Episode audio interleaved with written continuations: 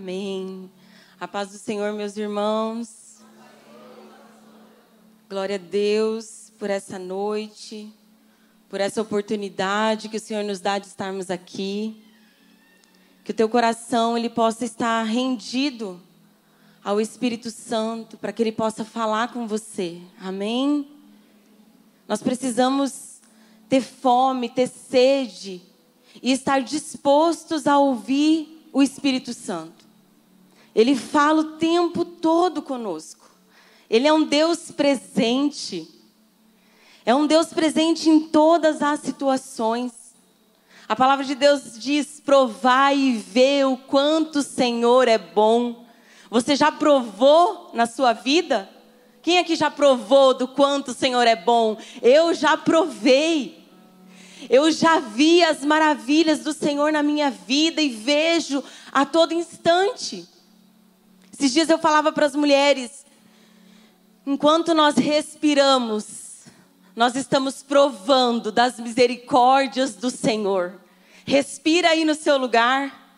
Respira, o respirar é uma dádiva. É misericórdia sobre as nossas vidas. Eu quero dizer para você que só começou aquilo que Jesus tem para fazer na sua história, tem para fazer na sua vida. Talvez você veio aqui para cumprir um protocolo. Mas eu quero dizer para você que o Senhor já tinha marcado esse dia, esse momento, essa hora, para falar o seu coração. Então, que os teus olhos estejam abertos, os teus ouvidos estejam atentos àquilo que o Senhor quer ministrar. E nessa caminhada com Jesus, uma das coisas que, que eu aprendi é que perder é ganhar. Quanto mais a gente está disposto a perder, mais a gente ganha nele. E se eu fosse dar um tema para essa mensagem que eu vou ministrar nessa noite, eu gostaria que você pensasse aí. Um Deus exigente? Será que o nosso Deus, ele é um Deus exigente? Gostaria que você ficasse com essa pergunta no seu coração. Amém? Então quero ler com você lá o Evangelho segundo escreveu Marcos, no capítulo 8.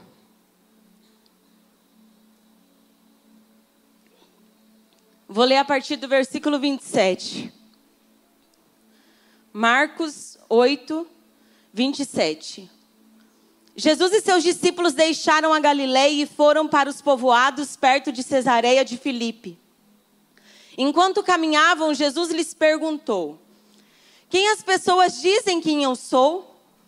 Eles responderam: Alguns dizem que o Senhor é João Batista, outros que é Elias ou um dos profetas. E vocês? perguntou ele. Quem vocês dizem que eu sou? Pedro respondeu: O Senhor é o Cristo. Mas Jesus os advertiu de que não falassem a ninguém ao seu respeito. Versículo 31. Então Jesus começou a lhes ensinar que era necessário que o filho do homem sofresse muitas coisas e fosse rejeitado pelos líderes do povo, pelos principais sacerdotes e pelos mestres da lei. Seria morto, mas três dias depois ressuscitaria. Enquanto falava abertamente sobre isso com os discípulos, Pedro o chamou de lado e o repreendeu por dizer tais coisas. Jesus se virou e olhou para os seus discípulos e repreendeu Pedro. Afaste-se de mim, Satanás, disse ele. Você considera as coisas apenas do ponto de vista humano e não da perspectiva de Deus. Depois chamou a multidão e os discípulos e disse: Se alguém quer ser meu seguidor, negue-se a si mesmo, tome a sua cruz e siga-me.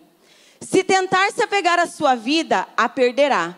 Mas se abrir mão de sua vida por minha causa e por causa das boas novas, a salvará. Que vantagem há em ganhar o mundo inteiro, mas perder a vida? E o que daria o homem em troca da sua vida? Se alguém se envergonhar de mim e da minha mensagem nesta época de adultério e pecado, o filho do homem se envergonhará dele quando vier na glória de seu Pai com os seus santos anjos. Amém? Então, o Evangelho, segundo escreveu Marcos, ele é o Evangelho dos milagres. O pastor Hernandes Dias Lopes, ele comenta que é o Evangelho da ação, onde Jesus se manifesta ali como servo, e nós também vemos Jesus como Filho de Deus, que demonstra o seu poder em perdoar, curar, libertar os cativos, restaurar. E a mais impressionante, a mais espantosa mensagem desse evangelho de Marcos é que o Filho de Deus veio para ser servo. O Filho de Deus veio para servir. Pensa um Deus que veio, que deixou a sua glória para ser servo. O Messias entrou na história para servir os homens, para aliviar os seus fardos pesados, para curar, para sarar, para parar por um.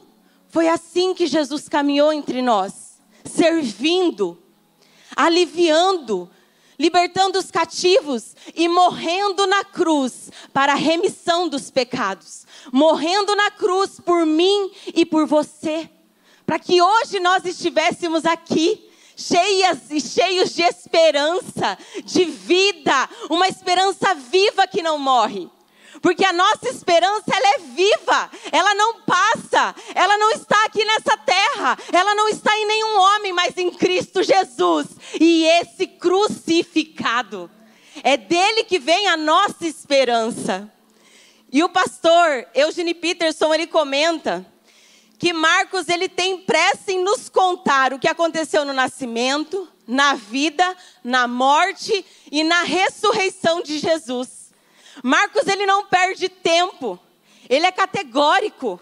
Ele é rápido porque ele quer abordar o que Jesus fez. Ele quer demonstrar esse Jesus que cura, que liberta, que salva, que restaura. E é incrível porque Marcos, ele é como se ele nos desse um, um despertar e dissesse: não percam só minuto da sua vida preciosa. Não fique na ignorância quanto ao evento mais sobrenatural que já aconteceu, que é um Deus ter parado para nos salvar, que é um Deus ter nos olhado, ter nos buscado, ter enviado o seu único filho por mim e por você. Lá no Evangelho de João, João 3,16 diz assim: a palavra de Deus nos diz: Deus amou o mundo de tal maneira que deu o seu Filho unigênito, para que todo aquele que nele crê não pereça, mas tenha a vida eterna. Se você crê em Jesus, você tem a vida eterna. Você não vai perecer.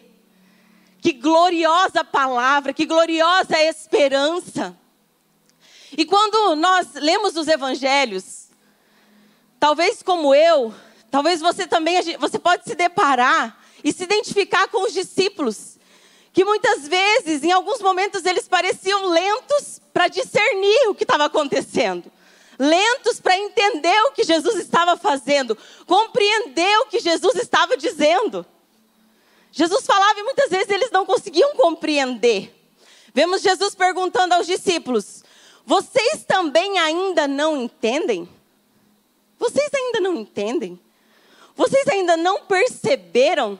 Vemos Jesus fazendo esses questionamentos para os discípulos. E muitas vezes nós estamos assim diante da palavra. A gente está ali lendo e parece que a gente não está entendendo. E o Espírito Santo está dizendo: Você ainda não entende? Você ainda não compreendeu o que eu estou fazendo? Você ainda não percebeu? E no texto que a gente leu, Pedro, ele entendeu somente ali parte do propósito. Quando Jesus perguntou: E vocês? Quem vocês dizem que eu sou? Pedro respondeu: Tu és o Cristo. Ele respondeu, certo, ele tinha razão em relação a quem Jesus era. Mas ele estava equivocado em como. Por quê? Porque quando Jesus falou para Pedro ali em relação a sua morte, que ele iria morrer, que ele seria crucificado, que ele passaria pela morte, que ele não seria compreendido, que ele passaria por esse caminho difícil. de ser rejeitado, Pedro fez o quê? Chamou Jesus e repreendeu Jesus por isso. Chamou Jesus do lado e falou: O que, Jesus? Não. Então ele não estava compreendendo como.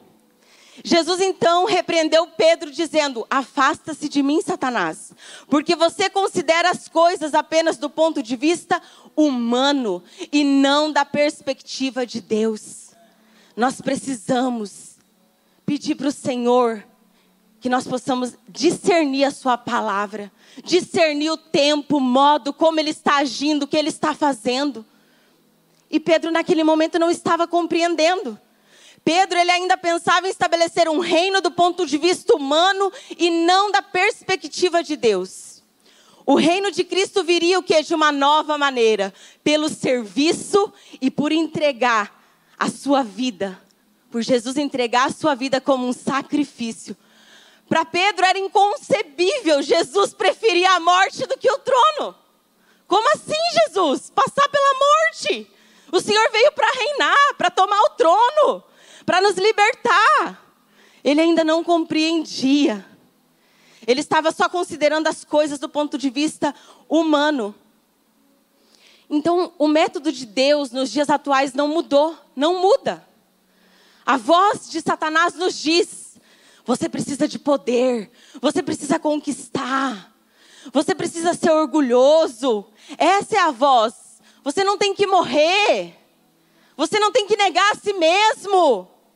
Mas a voz de Jesus para mim e para você ainda continua dizendo que os humildes é que herdarão a terra. Os humildes é que herdarão a terra. Em Tiago, a palavra de Deus nos diz que Deus, ele resiste ao soberbo, mas ele dá graça aos humildes. O Senhor está procurando os corações quebrantados, contritos, que a palavra de Deus diz que Ele não desprezará. Pedro ainda não havia entendido que Jesus havia vindo para servir. E após os discípulos terem os seus olhos ali abertos e receberem o pleno discernimento de quem Jesus era, o Messias aguardado, por uma revelação de Deus, o Pai, Jesus conduziu agora os discípulos a um novo nível no discipulado. Um novo nível, onde ele começou a falar ali de forma clara sobre o sofrimento que ele haveria de passar, sobre as dificuldades que ele viria a enfrentar, a sua prisão, a sua morte e finalmente, no final, a sua ressurreição. Então Jesus foi mais profundo ali com os discípulos. Agora a conversa mudou. O discipulado agora foi para um novo nível. E Jesus está nos convidando para um novo nível nessa noite. Ele está dizendo: Você quer me seguir? Você quer ser meu discípulo? Então eu tenho que te revelar coisas mais profundas. E pra, é nesse lugar que Jesus está nos chamando para entrar. Então ele diz assim: Jesus revelou que seu propósito em vir ao mundo não era para salvar a sua própria vida, mas entregá-la em resgate de muitos. Olha que poderoso isso. Assim como o filho do homem não veio para ser servido, mas para servir e para dar a sua vida em resgate de muitos. Ele deu a sua vida por mim e por você, para nos resgatar nós estávamos perdidos, nós não teríamos como nos salvar, mas Jesus olhou do céu e ele se entregou, ele se rendeu, ele desceu a posição menor de homem para que pudesse nos resgatar. Que os nossos olhos se abram para isso. Pedro, ele não havia entendido que se Jesus salvasse a própria vida, nós não seríamos salvos. Ele não havia entendido isso. Era incompreensível para ele. A morte de Cristo, a morte de Jesus, meus irmãos, ela é loucura para o mundo. Ela é incompreensível. Mas para nós, ela é o poder de Deus. Para nós é o poder de Deus. Ela é a essência do cristianismo. Ela é a essência do evangelho. Essa é a, a, o poder que há na morte de Cristo. Jesus, ele sabia que as multidões que o seguiam elas, elas estavam atrás do quê? A maioria delas. De milagres, de curas, de ver o sobrenatural. Elas não estavam dispostas a trilhar um caminho de discipulado, a renunciar à própria vida, a abrir mão de si mesmo. A maioria não estava disposto, porque há um preço no discipulado, um preço na renúncia a se pagar. E a maioria não estava disposto. Jesus não somente abraça o caminho da cruz, mas ele exige o mesmo dos seus seguidores. Ele exige o mesmo de mim e de você. E isso não é um peso, isso é um privilégio. Poder caminhar com Jesus. Ele exige dos seus seguidores um espírito de renúncia, um espírito de quebrantamento, de sacrifício, de santidade, de negar a si mesmo. Jesus nunca nos subornou. Olha, me sirva, que daí eu vou te dar isso. Me sirva e eu vou te dar um lugar lá, sabe? Lá, vou colocar você para trabalhar em tal lugar. Vou te dar um lugar lá na igreja para você pregar, para você cantar um louvor. Não, Jesus nunca nos subornou. Mas ele foi claro quando ele disse: No mundo vocês terão aflições. Mas tem de bom ânimo. Eu venci o mundo. Vocês também vão vencer. Quem quiser vir após mim, negue-se a si mesmo. Ele deixou claro. Jesus não nos subornou. Ele foi claro quanto ao chamado. E ele disse: Eu disse essas coisas para que em mim vocês tenham paz. Jesus começa com uma chamada condicional. Se alguém quiser me seguir. Olha que incrível isso. Ele não diz, me siga. Me siga agora, senão você vai para o inferno. Me siga agora, senão eu vou jogar você agora no inferno. Senão nunca mais eu vou olhar na sua cara.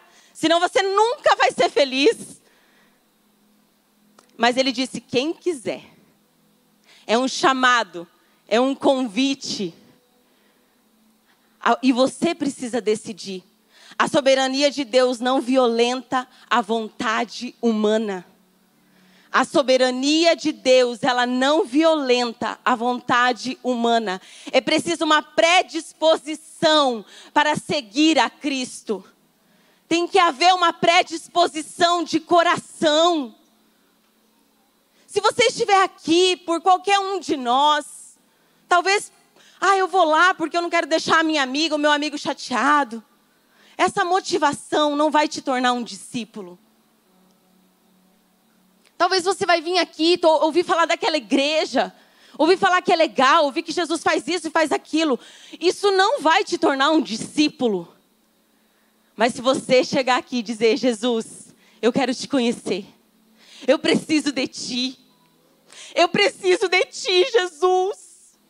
Eu preciso de ti, Senhor. Eu preciso, eu preciso. Oh, meu Deus. Ele vai dizer: Venha, meu filho. Venha, porque eu vou te tornar uma discípula, um discípulo. E eu vou te dar uma causa para você viver. Eu vou te dar uma causa para você viver. Oh, meu Deus. Eu vou estar com você todos os dias. Não vai ser fácil, mas em nenhum momento você estará sozinho. Você estará sozinha.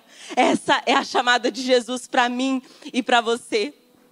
E a primeira lição que eu quero compartilhar essa noite é: o discipulado é um chamado para morrer, é seguir a Cristo e imitá-lo, é se considerar morto para o pecado e andar com um atestado de óbito no bolso, dizendo: Já estou crucificado com Cristo. É você estar ali sempre olhando da onde o Senhor te tirou e dizendo: Já estou crucificada, já estou crucificado com Cristo. E essa vida que agora tenho, eu vivo pela fé no Filho de Deus, que me amou e se entregou por mim. É essa certeza desse amor que nos atraiu com cordas de amor, não com autoritarismo, não com barganhas, mas é Ele dizendo: Venha, meu filho, porque muitas vezes eu estava vindo para cá e comecei, veio algo no meu coração, não sei se vocês já viram, que tem um desenho de Jesus e ele tá com um urso bem grandão assim atrás nas costas segurando e ele fala para a menininha me dá. Ela tá com um ursinho bem pequenininho e ela fica com medo de entregar. E muitas vezes nós estamos assim. A gente chega até Jesus e o Senhor Jesus fala: Eu tenho coisas maiores, e a gente continua retendo as coisas com medo de entregar. E eu estava pensando, por que Jesus? E ele disse assim: Minha filha, é porque muitas vezes o coração de vocês ainda está no trauma, ainda está nas feridas das pessoas que te prometeram coisas e não cumpriram das situações difíceis que vocês viveram, vocês pensam: será que eu posso confiar? Será que realmente Ele me ama? Será que Ele realmente Ele, ele tem algo para a minha vida?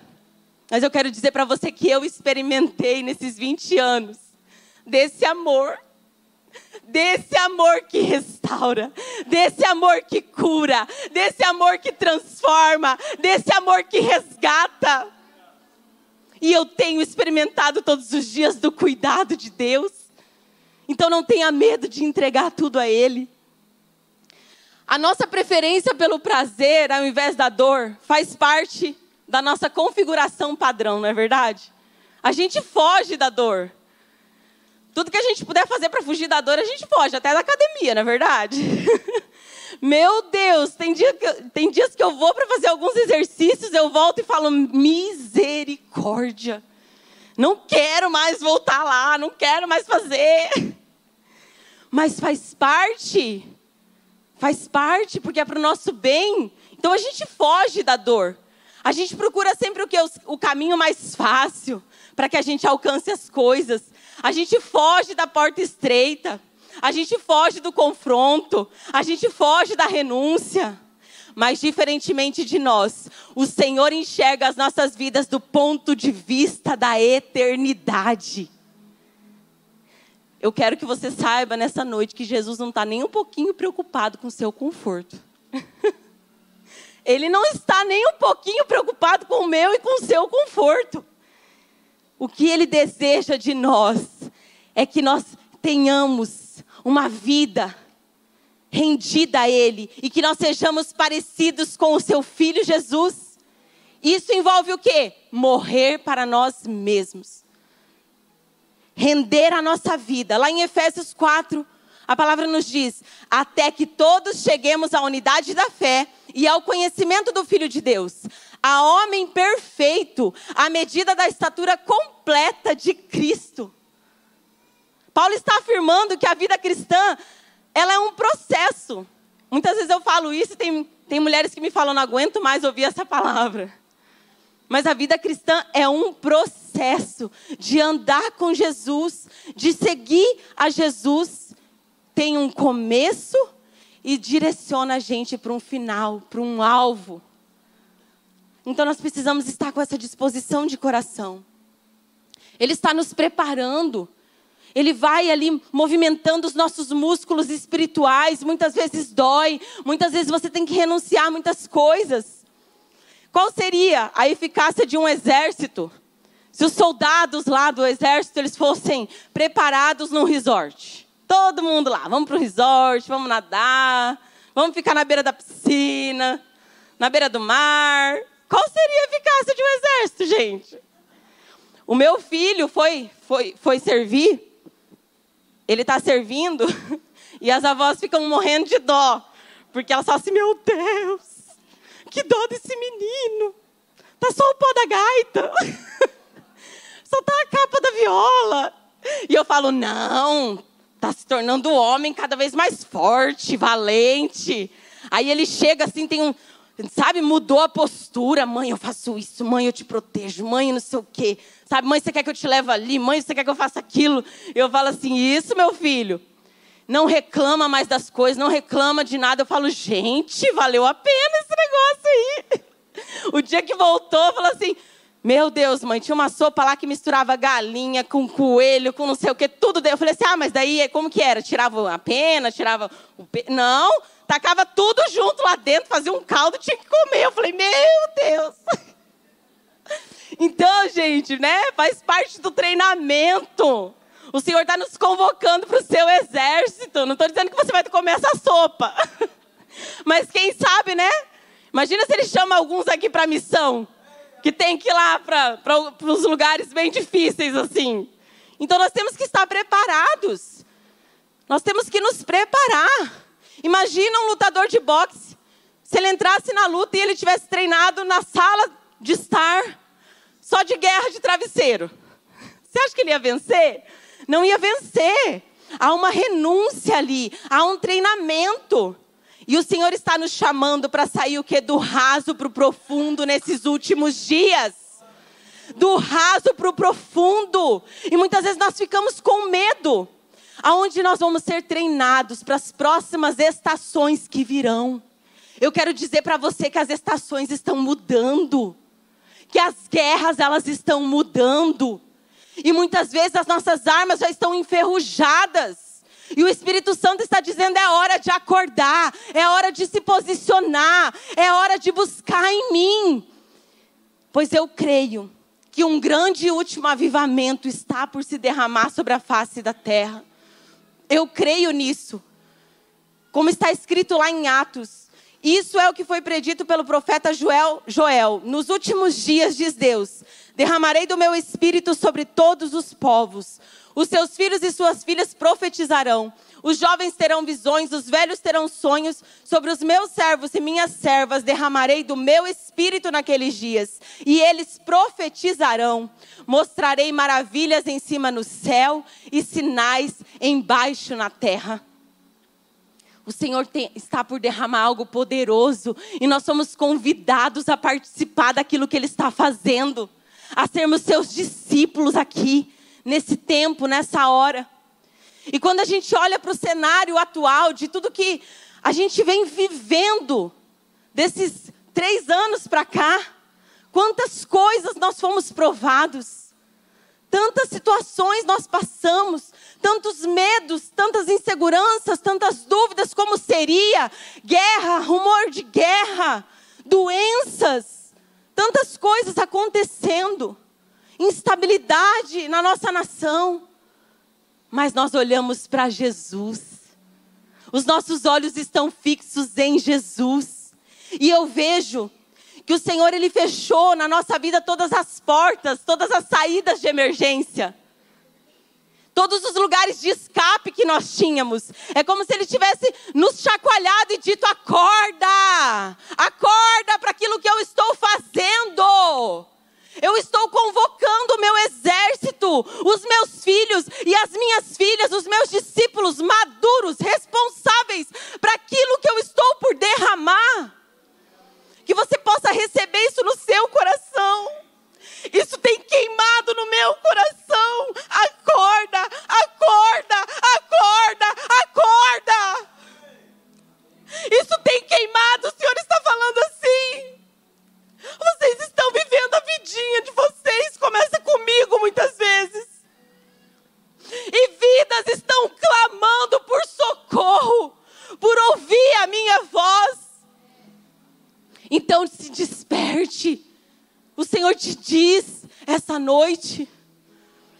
Quando as coisas que são abaláveis, elas começam a dominar o nosso coração. Elas começam a ter o trono do nosso coração o Senhor vem até nós. Ele vem até nós para que ele possa abalar aquilo que pode ser abalado, para que somente o que não pode ser abalado seja estabelecido sobre a minha e a sua vida. O Senhor está abalando, meus irmãos. Ele está tirando o nosso coração de tudo que a gente se segurava, de tudo onde a gente se apoiava, e eu estou falando da minha vida, eu estou falando aqui para vocês, pregando para vocês, porque eu tenho vivido esse processo há uns cinco anos. Onde o Senhor começou a tirar coisas que eu, que eu, que eu me segurava. Hoje eu estou aqui pregando, meu esposo está trabalhando. Eu pensei, ah, a pastora Sara vai estar tá lá, né, para me dar um apoio, que ela, ela não está aqui. E o Senhor falou: mais uma vez, eu estou te mostrando que é em mim que tem que estar a sua confiança. É em mim, porque é eu que faço, é eu que desfaço. Eu sou o Senhor da sua vida. Então eu quero dizer para você: permita que Ele abale aquilo que pode ser abalado, porque Ele vai trazer uma estrutura sobre a sua vida inabalável, nele, construída nele. Eu quero ler algo para vocês que C.S. Lewis ele diz que descreve bem isso. A vida cristã é diferente, mais difícil e mais fácil. Cristo diz: dê-me tudo. Eu não quero um tanto do seu tempo, tanto do seu dinheiro, tanto do seu trabalho. Eu quero você. Eu não vim para atormentar o seu ego natural, mas para matá-lo. Meias medidas não trazem nenhum bem. Eu não quero podar um galho aqui e outro ali, mas eu quero derrubar a árvore inteira. Entregue todo o seu ego natural, todos os desejos que você julga inocentes, bem como os que você julga iníquos, todo o seu ser. Eu lhe darei um novo eu. Na verdade, eu lhe darei o meu próprio eu. E a minha vontade se tornará a sua vontade. Aleluia! Aplauda o Senhor.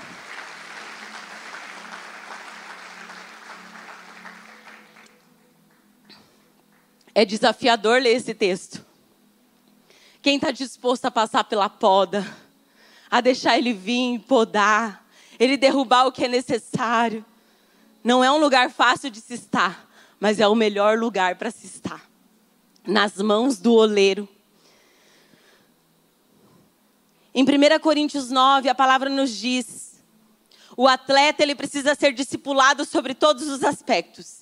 Ele se esforça para ganhar um prêmio perecível. Nós, porém, o fazemos para ganhar um prêmio eterno.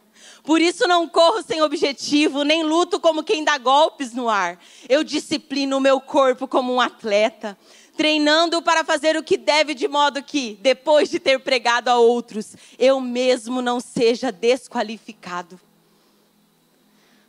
Os atletas desse mundo, eles passam meses treinando, horas treinando. Eles renunciam momentos com a família. Eles renunciam comer aquilo que eles gostam. É horas e horas de muito treinamento para ganhar um prêmio, para ganhar um troféu, que daqui a pouco será esquecido. É perecível, passa. Mas nós não. Nós estamos correndo uma corrida eterna, uma corrida para a eternidade. Nada, nada. Esses dias eu falava para alguém, o Senhor ministrou meu coração para falar para ela que nada do que ela fez foi em vão. Tudo que ela derramou o coração, as entregas, as renúncias, o Senhor havia visto. E Ele está nos esperando no final dessa corrida. E ele dirá: Vinde, amados do meu Pai, entrai. Entrai pelas portas do reino. Então eu quero te dizer: onde os teus olhos estão? Onde os nossos olhos estão nesses dias? Olhe para Jesus, senão você vai sucumbir nesse tempo. Olhe para Jesus, corra para Jesus. Em Hebreus 5, do 8 ao 9 diz que, embora fosse filho, Jesus aprendeu a obediência por meio do quê? Do seu sofrimento. Jesus aprendeu por meio daquilo que ele sofreu. Em tudo, Jesus foi rejeitado, foi humilhado, mas ele não, ele não pecou. Embora sendo Deus, ele não teve por usurpação ser igual a Deus. A atitude de Jesus fez com que Deus o exaltasse até a mais alta posição e lhe desse o nome que está acima de todo o nome. Os olhos de Jesus não estavam nessa vida, não estavam nas coisas perecíveis que passam, mas os olhos de Jesus estavam fixos no Pai, fixos na eternidade, fixos no propósito. E Jesus, sabendo da alegria que o aguardava, que o esperava, ele não desistiu da sua corrida, mas ele completou a sua corrida até a morte e morte de cruz. Ele foi fiel até a morte. no Getsemane, Jesus se rendeu de uma forma que ali, voluntária, ele se entregou. Ao nos ver mortos no pecado, ele entregou a sua vida por resgate da minha e da sua vida. Algo que o Espírito Santo falou ao meu coração é que Jesus ele renunciou primeiro, ele entregou primeiro, para que hoje eu e você pudéssemos renunciar, para que hoje eu e você pudéssemos entregar. Jesus abriu o caminho. Jesus entrou na batalha orando, chorando, suando gotas de sangue no Getsemane. Ele se entregou, ele se doou. Mesmo sabendo que o cálice era amargo, Jesus se moveu na vontade do Pai e ele se rendeu à vontade do Pai quando ele disse: Senhor, se for possível, Pai, passa de mim esse cálice, todavia que não seja feita a minha vontade, mas a sua. O profeta Isaías ele diz que Jesus foi transpassado pelas nossas transgressões e moído pelas nossas iniquidades. O castigo que nos traz a paz estava sobre Jesus, e pelas suas pisaduras nós fomos curados. Quanta renúncia, quanto amor derramado por mim e por você ao ponto do Filho de Deus ser moído pelas minhas e pelas suas transgressões. E muitas vezes nós nos esquecemos de quão grande foi o sacrifício. Foi preço de sangue. Você foi comprado, você foi comprada a preço de sangue. Esse foi o preço pela minha e pela sua vida. Ali no Getsemane, Jesus travou a mais sangrenta batalha. E foi lá que ele conquistou a mais poderosa vitória. Jesus entrou ali no Getsemane, angustiado até a morte. Tanto que ele suou gotas de sangue. Mas ele saiu de lá consolado. Ele saiu de lá firme no propósito.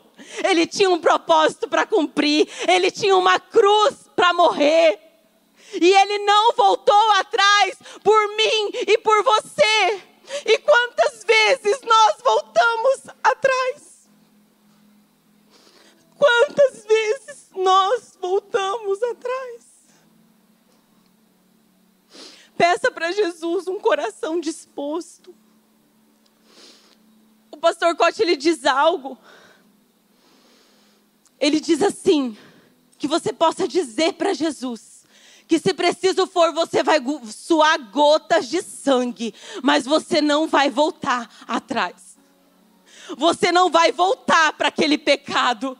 Você não vai voltar para aquela vida miserável.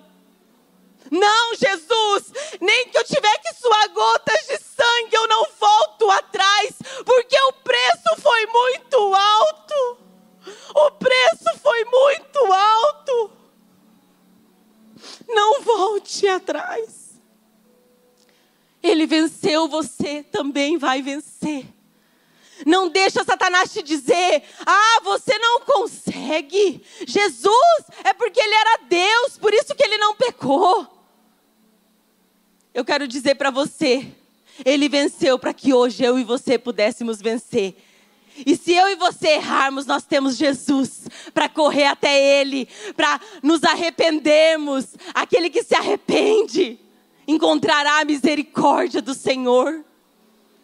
Então quero dizer para você: corra para Jesus. No mesmo lugar onde Jesus enfrentou o maior sofrimento da sua vida, também foi onde ele recebeu o maior consolo da sua vida. Eu quero dizer que hoje, nesse lugar talvez que você está sofrendo, você também vai receber consolo. Se você permanecer, se você não voltar atrás, Ele vai realizar a obra na sua vida. O chamado de Jesus para mim e para você nessa noite continua sendo: disse Ele à multidão: se alguém quer ser meu seguidor, meu discípulo, negue a si mesmo Tome diariamente a sua cruz e siga-me. E eu te pergunto essa noite: qual será a sua resposta para Jesus? diante desse chamado. Se alguém quiser. E a última verdade que eu quero compartilhar é: se você possui alguma coisa que Deus não pode ter, você nunca terá um avivamento. A W. Tozer disse isso. Se você possui alguma coisa que Deus não pode ter, você nunca terá um avivamento. No livro Dom das Lágrimas, eu quero ler para vocês algo que eu achei impactante.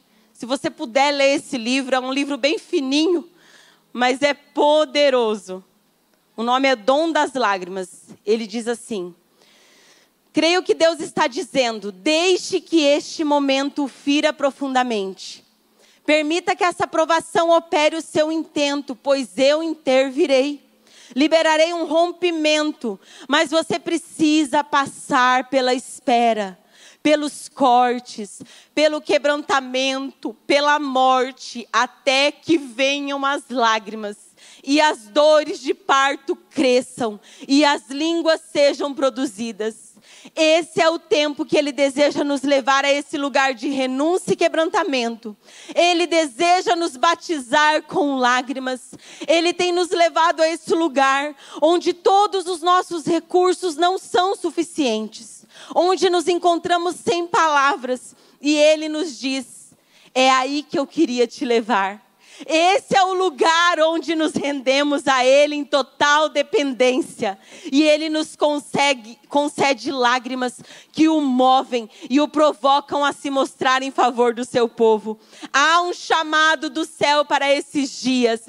Ele deseja ungir os nossos olhos com novas lágrimas. Amém? Vá para o lugar secreto. Deixe as lágrimas vir. Começa por nós.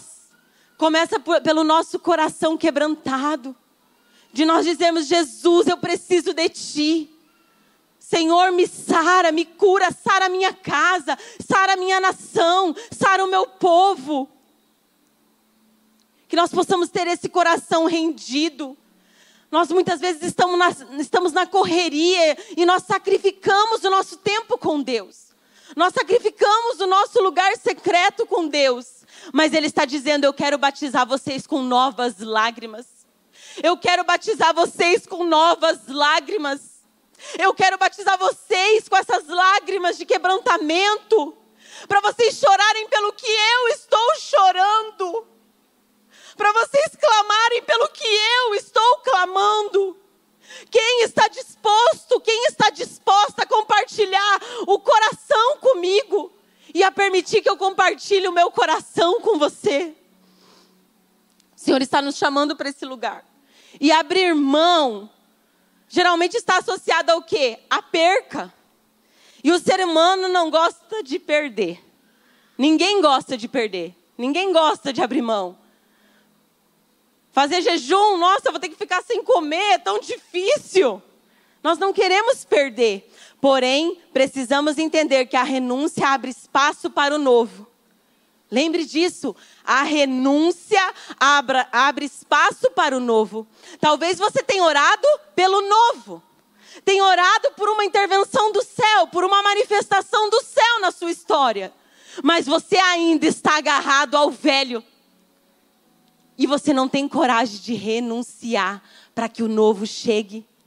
Nascemos perdendo o útero das nossas mães, não é mesmo? Saindo ali do útero. Para ganhar o quê? Uma nova vida.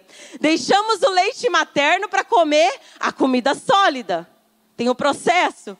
Deixamos o conforto do nosso lar, da casa dos nossos pais para começar uma nova história, uma nova família, para nos casarmos, para construirmos uma família.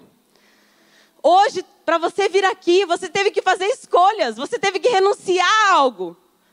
Talvez assistir aquela série que você gosta na Netflix. Você teve que escolher uma roupa, não teve, para vir aqui essa noite, um calçado? E é a única roupa que você tem? Não. Outras roupas ficaram lá no guarda-roupa. Você teve que renunciar aquelas roupas e vir com essa roupa que você está aqui agora. Arrumadinho, arrumadinho, você teve que fazer essa renúncia. Você, por exemplo, escolheu escolheu deixar muitas vezes a casa dos seus pais para estar aqui hoje. Não, eu não vou naquele aniversário à noite porque eu preciso ir lá na igreja, eu quero adorar o Senhor. Tantas coisas a gente vai renunciando. E às vezes nós ficamos tão apegados àquilo que nós temos que renunciar. Eu já vi pessoas falarem que fazem aquela sacola de coisas que vão doar.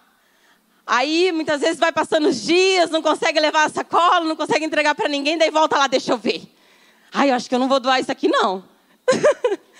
ah, não, eu já fiz isso. Aí acho que isso aqui dá para me usar mais um tempo. Aí daqui a pouco a sacola já está tudo dentro do guarda-roupa de novo. Então decida hoje, tem coisas que é para agora. Que é uma decisão, senão você vai ficar sempre voltando atrás. Você sempre vai pensar, mas vai me faltar. Mas eu vou precisar disso daqui. Ah, não, Senhor, eu acho que não, vou deixar para outra hora. E Ele está dizendo para você: é agora. Direções divinas para abrir mão de algo sempre são dolorosas, mas elas acabam doendo muito mais quando não visualizamos o futuro que Deus nos reserva. Dói muito mais porque a gente fica relutando, porque a gente não consegue ver que Deus tem coisas muito maiores para nós. A palavra de Deus diz que nem olhos viram, nem ouvidos ouviram, nem jamais penetrou no coração humano aquilo que Deus tem preparado para aqueles que o amam. E nós ficamos apegados. Muitas pessoas deixam de viver o melhor e o novo de Deus, porque não renunciam. Às vezes ficamos presos por tanto tempo aquilo que a gente devia renunciar, que Deus precisa dizer para nós: até quando? Até quando? Até quando você vai segurar isso que eu já te falei para soltar? Que eu te falei para renunciar? Quero te dizer uma, uma frase, eu quero que você guarde no seu coração. Uma nova vida sempre vai precisar da renúncia da velha vida. Uma nova vida sempre vai precisar da renúncia da velha vida. Eu quero falar um pouco sobre Ana. Ana, ao longo dos anos, Ana ela teve que conviver ali com a sua esterilidade, de não conseguir ter filhos, de ser estéreo. Apesar de todo o cuidado que ela tinha, que o seu esposo dava para ela, Eucana, de toda a atenção, de uma vida confortável, de ser uma boa esposa. Ana queria ter filhos. Ela não se sentia completa. Ela buscava viver esse sonho. E eu quero que você responda para você mesmo. O que você faz quando Deus te coloca em situações onde você não sairá até que algo seja partido no seu interior? Até que algo seja mudado no seu interior. Muitas vezes essa pressão que você está vivendo é que Deus ele está querendo transformar algo. Deus está querendo fazer algo na sua história, mas você continua relutando e Ele está esperando que você se renda e deixe Ele romper com essas estruturas dentro de você. E Ana estava ali angustiada. Todos os anos ela ia até, até, até Siló para adorar, sacrificar ao Senhor. Mas nessa visita de Ana, numa visita específica, algo partiu no interior dela. Quando Penina começou a provocá-la, a, a tirar sarro da cara de Ana. Você não consegue ter filhos, olha quantos filhos eu tenho. Você não consegue dar um filho para o seu marido. E aquilo doía no coração de Ana. E nesse momento, Ana entrou em um lugar de intercessão. O autor desse livro, O Dom das Lágrimas, ele diz que ela entrou nesse lugar como poucas pessoas já entraram ao longo da história. Tamanha era a dor, aquele choro profundo que saía do coração de Ana. Não saía nem palavras, porque era muita dor. Quantas vezes nós não temos nem palavras diante de Deus? Nós não temos nem palavras para aquilo que a gente está sentindo. Ana, então, a Bíblia diz que ela levantou-se com a amargura de alma, orou ao Senhor e chorou abundantemente. E fez um voto dizendo: Senhor dos exércitos, se benignamente atentares para a aflição da sua filha, da sua serva, e de mim te lembrares, e da tua serva não te esqueceres, e lhe deres um filho varão ao Senhor, o darei por todos os dias da sua vida, e sobre a sua cabeça não passará navalha. Finalmente a barragem se rompeu no interior dessa mulher estéril. após longos anos ali de esterilidade, em busca do seu sonho. Ana fugia da vergonha que ela sentia. Muitas vezes se sentia incapaz, eu não sou capaz de dar um marido para o meu filho, para o meu esposo, um filho para o meu esposo. Pensa a dor dessa mulher. Mas nesse momento de angústia, Ana chorou. E ela se humilhou diante de Deus. E nessa oração, ela parou de fugir. Ela finalmente se abriu para aquilo que ela estava sentindo. Ela colocou tudo diante de Deus. Ana abriu mão do controle. Ela disse: Senhor, eu não consigo mais. Dai-me filho, me dá um filho, senão eu vou morrer.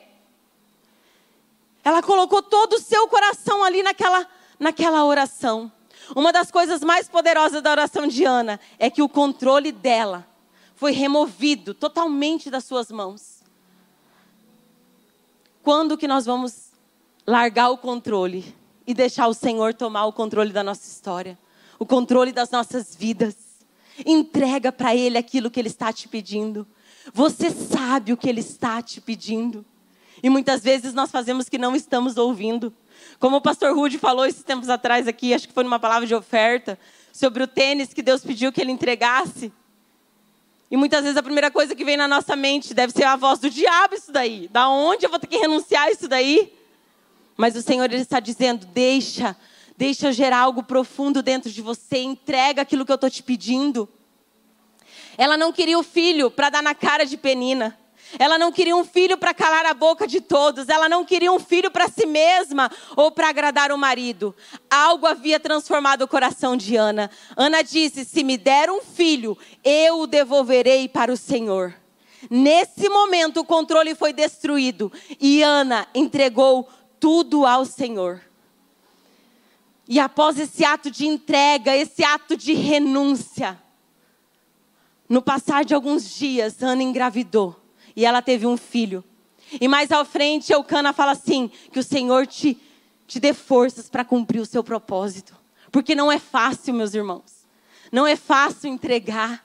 Mas Ana, naquele momento, ela entregou o controle. Ela disse: Senhor, é para o Senhor que eu estou gerando agora. Não é para as minhas dores. Não é para que eu venha a me vingar de penina. Mas agora, Senhor, está nas tuas mãos. Não gere em cima das tuas dores. Não gere para dar na cara de alguém, para dizer, olha, eu consegui, eu posso. Não. O Senhor, Ele está muitas vezes gerando essa dor no seu coração para te levar para esse lugar, onde Ele vai matar você, o seu orgulho, o seu ego, para que você gere para Ele, para que você gere o propósito. E você entenda que tudo é dele, tudo é por ele, tudo é para ele. Então, nesses dias, o Senhor nos chama para esse lugar de renúncia. Esse lugar onde Ele cumpra a Sua vontade nas nossas vidas e gera em nós dores de parto, lágrimas. O quanto você está disposto para gerar para o Senhor. Jesus disse que se o grão de trigo não for plantado na terra e não morrer, ele fica só. Mas se morrer, ele vai produzir muitos frutos. Quem ama a sua vida nesse mundo a perderá. Quem odeia a sua vida nesse mundo a conservará por toda a eternidade. Se alguém quer ser meu discípulo, siga-me, pois meus servos devem estar onde eu estou, e o Pai honrará quem me servir. O pastor Judson ele diz que Deus está por fazer algo muito poderoso e muito violento nos próximos dias. E nós precisamos estar enraizados na palavra. Nós precisamos conhecer e prosseguir em conhecer ao Senhor. Nós precisamos dessa vida de renúncia para aquilo que Deus irá fazer. Ser íntimo de Jesus nos custará tudo, pois os íntimos não escondem nada um do outro. Os íntimos não têm segredo.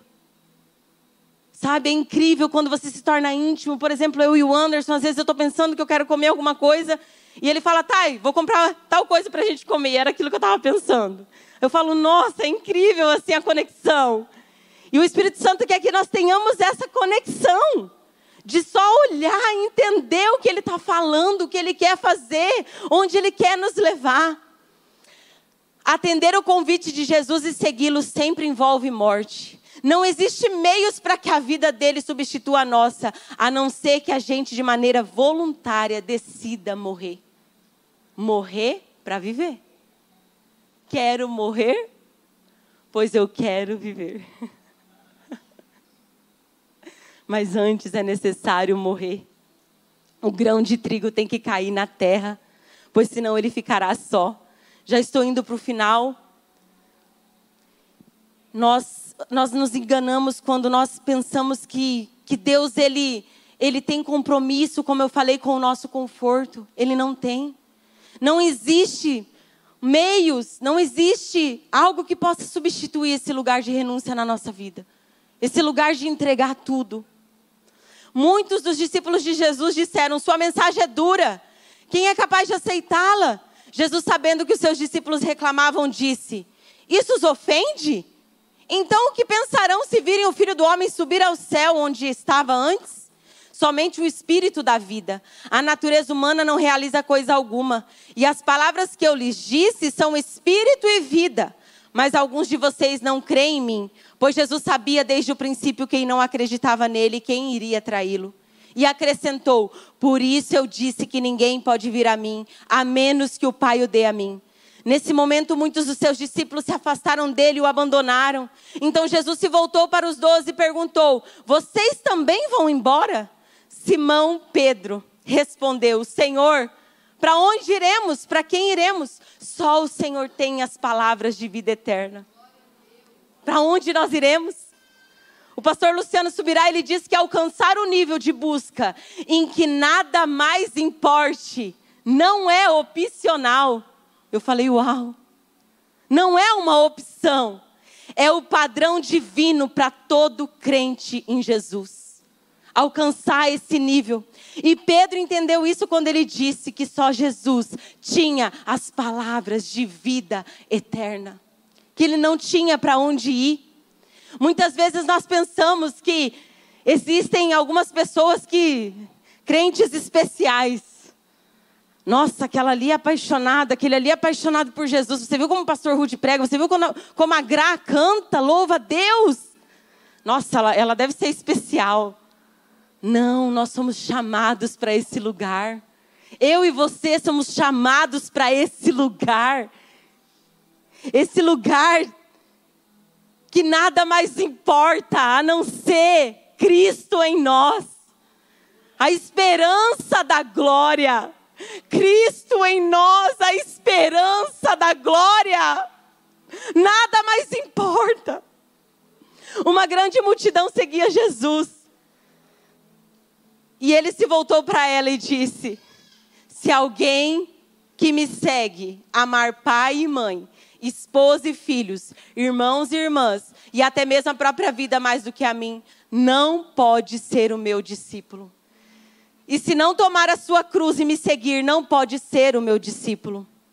Jesus ensinou que quem não toma a cruz não pode ser o quê? Discípulo.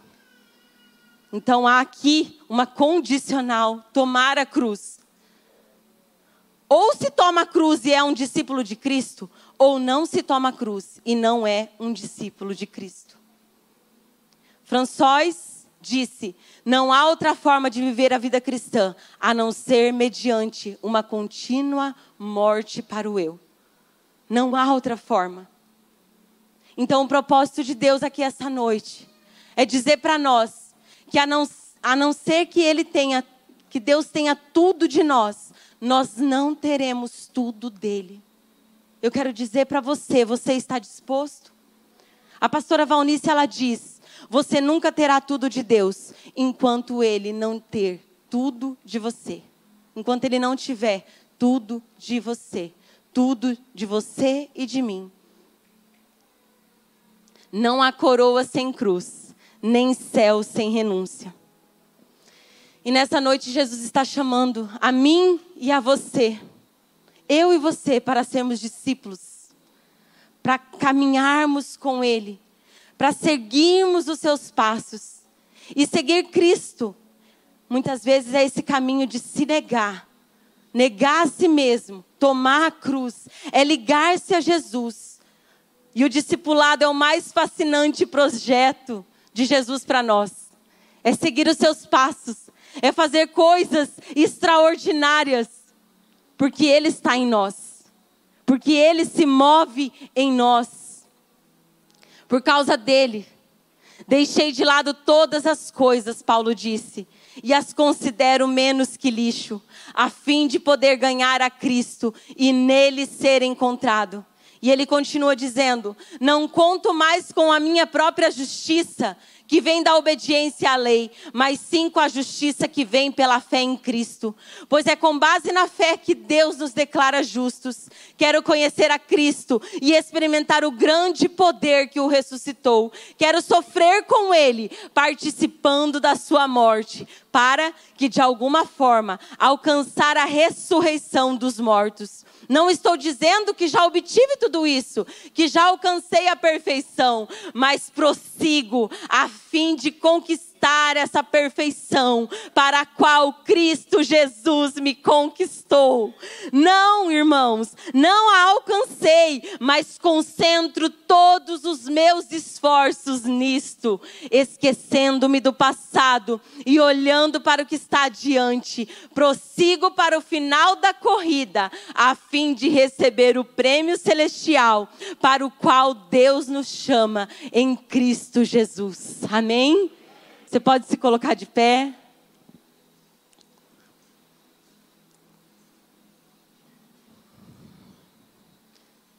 Nós não alcançamos tudo ainda, mas nós estamos prosseguindo para o alvo para o prêmio da soberana vocação em Cristo Jesus.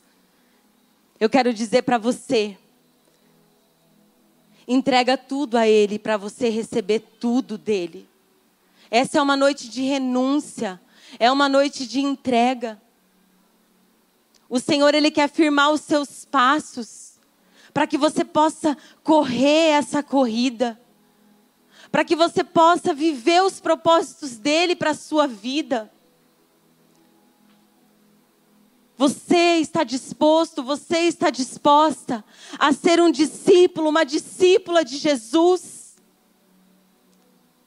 Eu quero dizer para você que há coisas extraordinárias para você viver. Há lugares para você pisar que o Senhor quer transformar, que o Senhor quer curar, que o Senhor quer libertar. Mas Ele está te perguntando: você está disposta? Você está disposto? Eu quero transformar a sua casa. Eu quero curar o seu casamento. Mas você está disposto, você está disposta a largar esse pecado, a largar essa velha natureza e permitir que eu venha habitar em você e transformar a sua vida. Essa é uma noite de decisão. Que você possa, em nome de Jesus, nessa noite, entregar ao Senhor todas as coisas, os medos, as inseguranças, as dúvidas do seu coração. E você possa se achegar a Ele. Talvez você parou no caminho, parou na caminhada, se feriu, está machucado, está machucada, os seus pés se feriram. Talvez você não se sinta mais adequada. Você pense que ele não tem não tem mais nada para fazer na sua vida. Mas eu quero te dizer que hoje ele está dizendo: "Vem, filho amado. Vem, filha amada. Eu quero te curar, eu quero te sarar. Há uma corrida para você correr. Há uma história que eu quero escrever através da sua vida. Eu quero transformar ambientes através da sua vida. Mas venha, não tenha medo. Aquele que quiser vir, Ele está dizendo essa noite. Se você deseja vir até Ele, que você possa, em nome de Jesus, nesse momento, tomar uma atitude. Venha até mim. Talvez você está cansado e sobrecarregado e ele está dizendo: "Eu te aliviarei, pois o meu fardo é leve e o meu jugo é suave". Eu tenho uma vida para você. Aleluia, que você possa orar agora, que você possa colocar tudo diante do Senhor.